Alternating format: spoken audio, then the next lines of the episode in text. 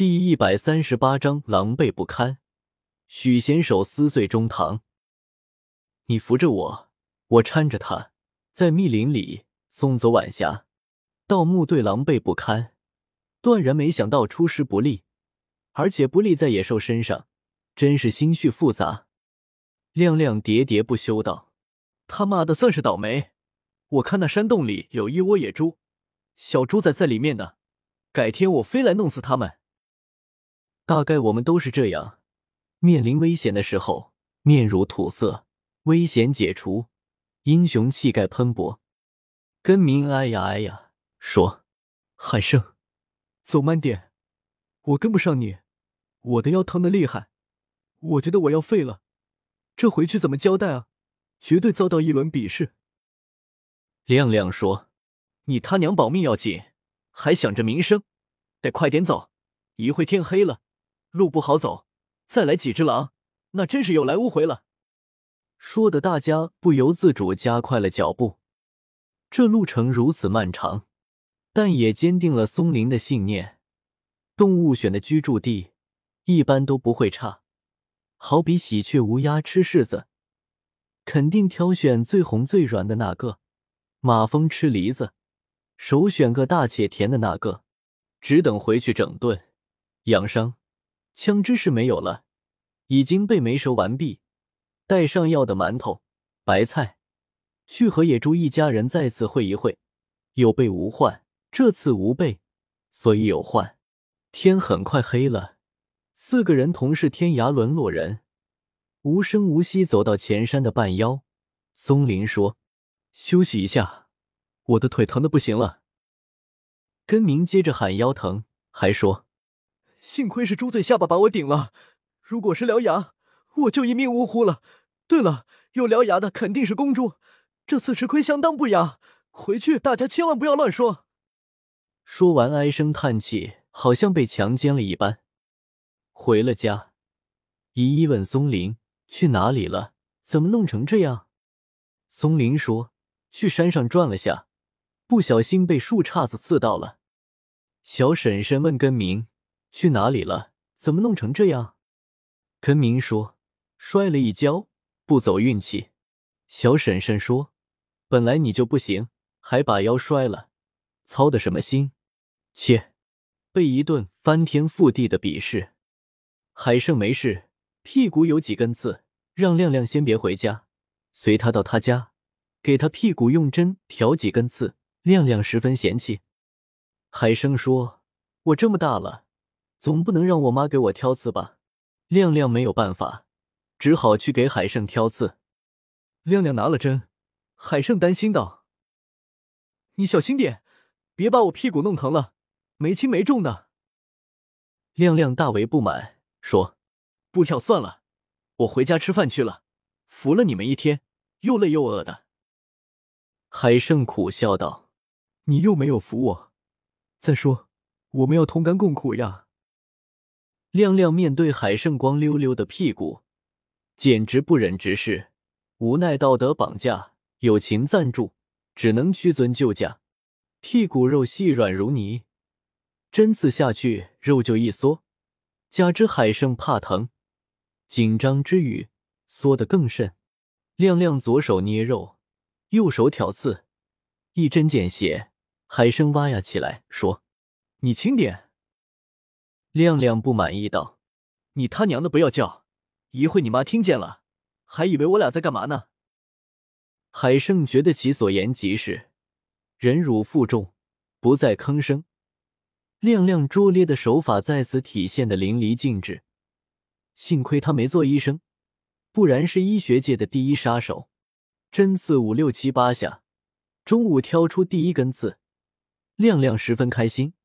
用针挑起胜利品给海胜炫耀，你看你的下半辈子能活，全是我救命恩人啊！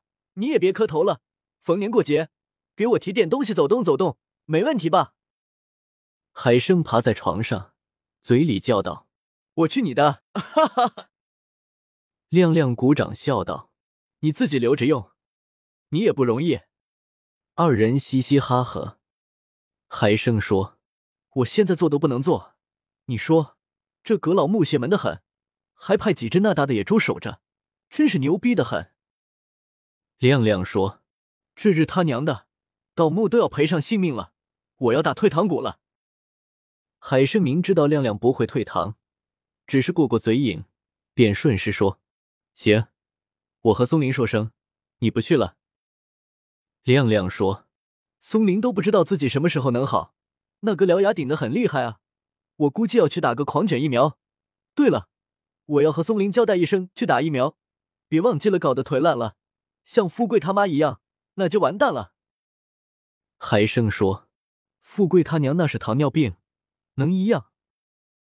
亮亮说：“防患于未然。”说完就给松林打电话。松林正在家里清洗小腿的伤口，污血横流，疼得他龇牙咧嘴。依依说：“还是去明辉那里包扎一下，这吓死人的。”亮亮电话打来，松林觉得还真的去明辉那里一趟。可是天色已晚，亮亮说他骑摩托带松林去。松林说：“明天去吧，这么晚去了，明辉也睡觉了。”亮亮说：“睡了，把他喊起来呗。什么事情重要你不知道？”亮亮骑着摩托，带着松林，黑夜中轰轰的开了出去。车灯在春意丰满的大地旷野上吐出一道长长的白光，仿佛太空飞行器降临了地球。半个月后。松林伤口愈合，无事大碍，根明却还是腰疼，找明辉吃过药，贴了膏药，老婆持之以恒的按摩，依然好的不明显。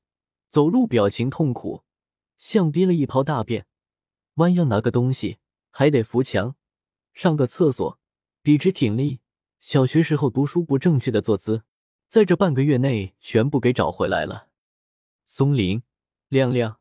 海生也都去看过几次，聊过几次，每次见到根明，都是一个表情，还配音哎呦哎呦。松林曾对根明说：“去县里看一看，估计伤着骨头了。那野猪没轻没重的，好几百斤，猛得很。”根明觉得可以吃，可以喝，可能是闪了腰，说不定过几天就好。可是过了几个几天，依然如故。也是凑巧。那天许仙正好路过我们村，和松林碰了个正面。许仙说他去隔壁村送一个老人上阴阳路，路过我们村。许仙问松林最近在干嘛，松林说休养生息。许仙说媳妇儿又怀孕了。松林叹气。许仙说你老大怎么样了？看好了吗？松林恨许仙哪壶不开提哪壶，摇摇头也不作答。许仙摸一摸下巴上随风飘扬的几根胡子，对着蒙蒙的天空说：“人的命天注定。”松林暗自不屑一顾，神情上却显示出相反的样子来，笑容可掬道：“那我们不需要奋斗了。”许仙说：“万事不要绝对。”松林说：“你不着急回去吧？”走，去跟明家坐坐。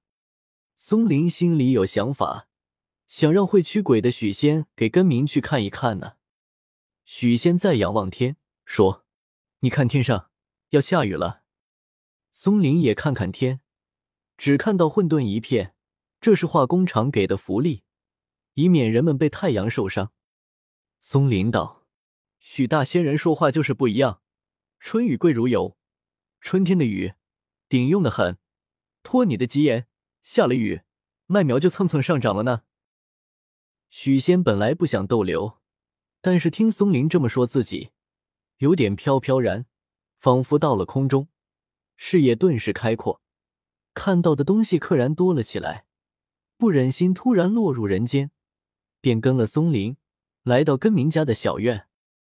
一进院子，许仙四周环顾。道根明住这里，松林说：“对呀。”许仙说：“哎呀，这里不好，你看房子上面一团乌云。”松林定睛一看，笑道：“这不是要下雨吗？谁家房子上都是这样呀？”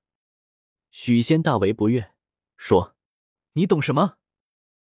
松林只好说：“我开玩笑的，我们什么都看不到。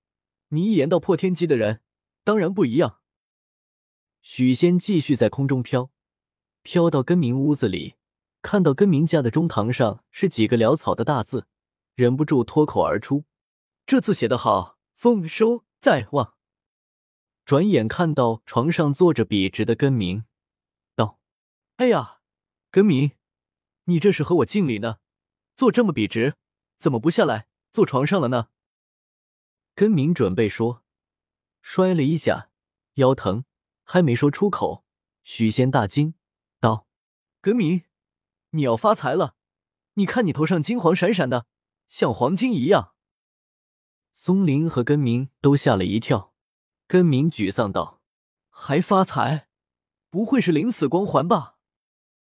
许仙自知胡诌八扯的有些过分，便稳住情绪，临危不惧、镇定自若的对根明说：“信我不？信我，我就给你看一下。”不信我，我现在就走，水都不喝一口。根明看许仙有些生气了，不该方才挑战了他的权威，其他可以权威是不容挑战的，便身子挺拔的像杨树一般，说：“快帮我治一治，我生不如死。”松林也帮衬道：“你不帮他治，说出去也不好，人们会说许仙这生死欲巫事。”许仙抓起水杯。恶狠狠的把茶杯壁咬了一口，大叫道：“鬼害怕了，逃出来了，在茶杯上！哦，又去桌子上了，又……”说着焦急着，站立起来，桌子上一扑，又中堂上一抓，中堂的纸不堪一抓，丝丝下落。本想安度晚年，却来了个死不瞑目。